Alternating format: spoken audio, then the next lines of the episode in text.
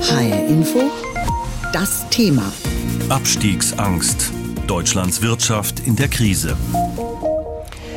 Dass es nicht so gut steht um die deutsche Wirtschaft, ist auch nicht das erste Mal. Zu Beginn der 2000er Jahre, da bezeichnete das Wirtschaftsmagazin The Economist Deutschland als den kranken Mann Europas. Gendern war damals noch kein Thema. Damals herrschte eine hohe Arbeitslosigkeit, die Wirtschaft lag brach, es herrschte allgemeine Tristesse. Und jetzt warnen viele Fachleute, das könnte sich wiederholen. Und wenn die deutsche Wirtschaft in eine Rezession stürzt, dann hat das Folgen für uns alle. Das IFO-Institut stellt heute Vormittag den aktuellen Geschäftsklimaindex vor. Ich habe vor der Sendung mit Clemens Fußt gesprochen, dem Chef des IFO-Instituts, und ich habe ihn gefragt, Sie können uns natürlich jetzt noch nicht verraten, was um zehn vorgestellt wird. Aber wie würden Sie grundsätzlich die wirtschaftliche Lage bei uns beschreiben? Ist Deutschland wieder der kranke Mann Europas?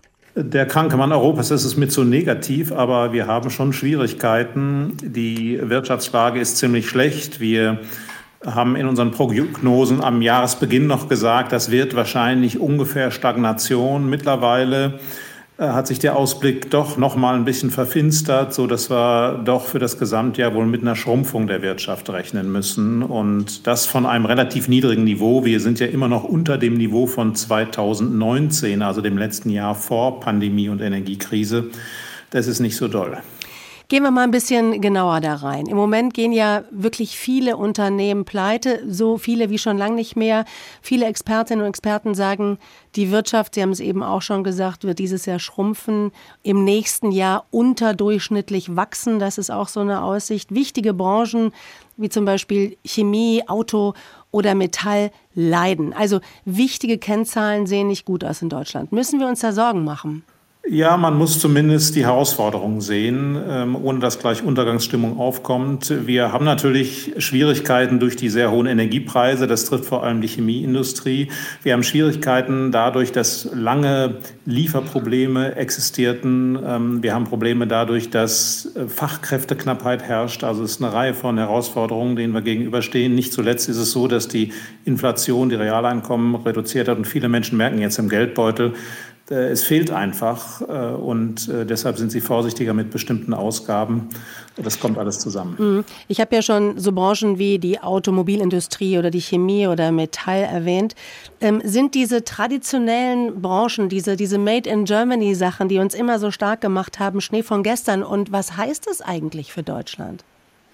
Ja, auch da wäre mir Schnee von gestern zu viel. Ich glaube, wir haben die Aufgabe, Bedingungen zu schaffen, sodass die Unternehmen aus diesen Branchen, die gut sind, und das sind schon sehr viele, dass die auch weiterarbeiten können. Da wird nicht alles weitergehen. Sehr energieintensive Produktion wird wahrscheinlich abwandern.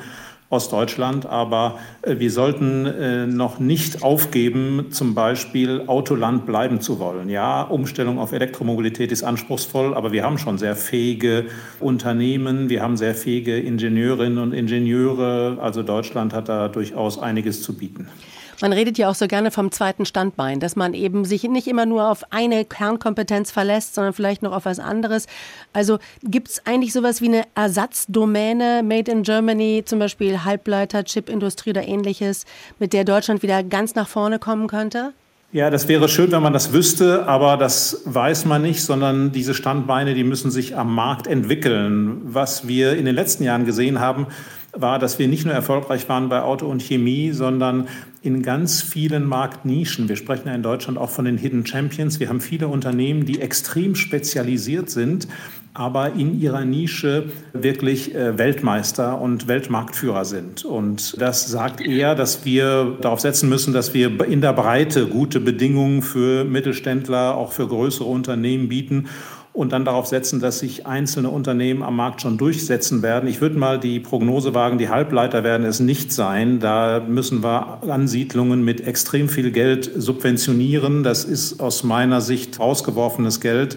Aber ich glaube, wir haben viele andere Bereiche, äh, in denen wir immer noch sehr gute Unternehmen haben und wir müssen darauf setzen, dass da eben immer wieder neue Ideen entstehen und dass die Unternehmen, die gut dastehen, dürfen wir nicht vergessen, das sind durchaus auch viele, äh, dass die auch weiter erfolgreich sein können. Aber viele Unternehmerinnen und Unternehmer, gerade so im Mittelstandsbereich, die sagen, nee, ich packe hier zusammen und suche mein Heil wohl anders, investiere lieber mein Geld und meine Firma in Schweden oder in den Vereinigten Staaten.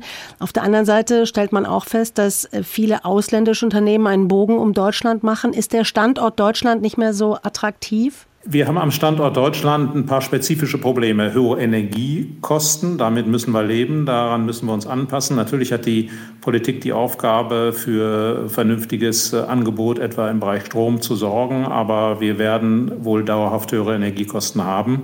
Wir haben relativ hohe Steuern, aber wir haben auch Vorteile. Wir haben zum Beispiel immer noch eine sehr gut ausgebildete Bevölkerung und wir müssen daran arbeiten, dass der Standort attraktiver wird, zum Beispiel in die Infrastruktur investieren, äh, Stromleitungen, Eisenbahnen.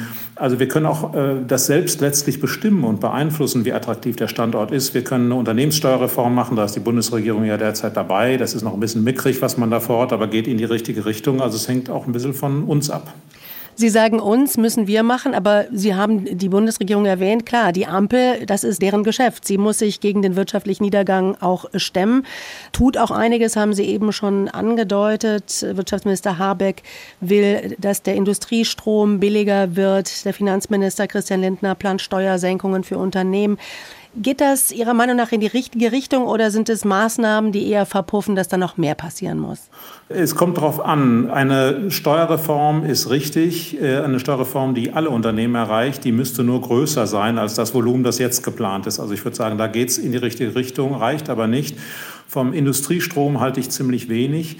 Äh, man muss für äh, ein größeres Stromangebot sorgen. Das heißt, es müssen Kraftwerke gebaut werden, es müssen, muss Energieinfrastruktur gebaut werden. Also Strom erst zu verknappen und ihn dann zu subventionieren, das ist der völlig falsche Weg. Denn bei einer realen Knappheit, da hilft es auch nicht, wenn man ein bisschen Geld kriegt.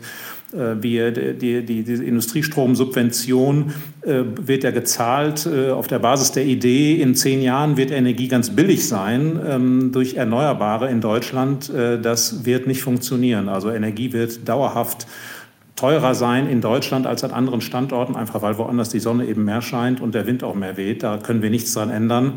Insofern halte ich es nicht für klug, wenn wir uns auf extrem energieintensive Industrien jetzt künstlich hier auch noch konzentrieren. Also mir wäre es wichtiger, dass die Politik sich konzentriert auf ihre Hausaufgaben, also nicht Subventionen verteilen, sondern Infrastruktur entwickeln, Genehmigungsverfahren beschleunigen, Bürokratie abbauen, steuerliche Entlastung. Das bringt mehr.